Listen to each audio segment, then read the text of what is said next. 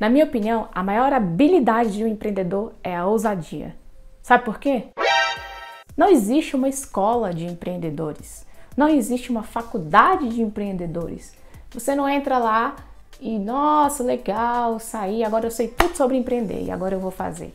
Não, geralmente as pessoas começam sem ter a menor noção de onde estão enfiando os pés.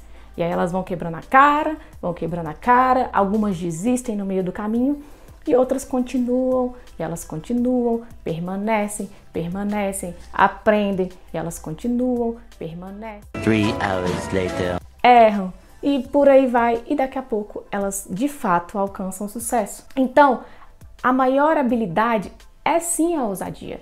E você não precisa esperar ter o perfeito, você precisa apenas fazer. Porque quando a gente começa, a gente começa a enxergar de maneira diferente e facilita para a gente saber: nossa, eu acho que isso aqui pode melhorar. Nossa, eu acho que isso aqui pode melhorar. Você já viu uma pessoa que fala: um dia eu vou abrir um negócio, mas ela não cabe.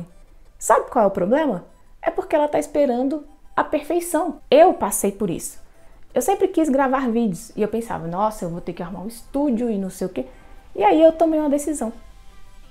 Cara, fazendo isso errado. Não tô com a mente certa. Eu olhei e falei, vou começar. E olha aí, arrumei um microfone e um celular e um estúdio meu, minha casa. Vai ter resultado? Acredito que sim. E depois, no futuro, vamos para o estúdio, vamos fazer o que tiver que ser feito. Mas o que eu quero dizer para você é: comece, comece de alguma maneira, plante uma sementinha. Não espere ter perfeição, até porque se você esperar assim, nossa, eu quero fazer todos os cursos que existem na Terra para depois eu começar a fazer. Você vai ter muita teoria e pouca prática. Quem não tem prática acaba não sabendo lutar em campo. É mais ou menos um soldado.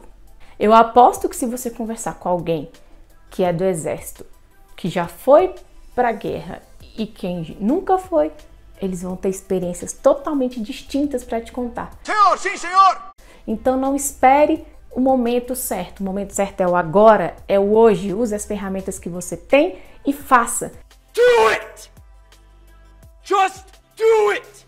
Para de usar essa historinha, porque é uma historinha de que você está esperando não sei o que, para não sei o que, para não sei o que, para poder começar. Porque isso, na verdade, é um, uma desculpa que você está dando para si mesmo para procrastinar.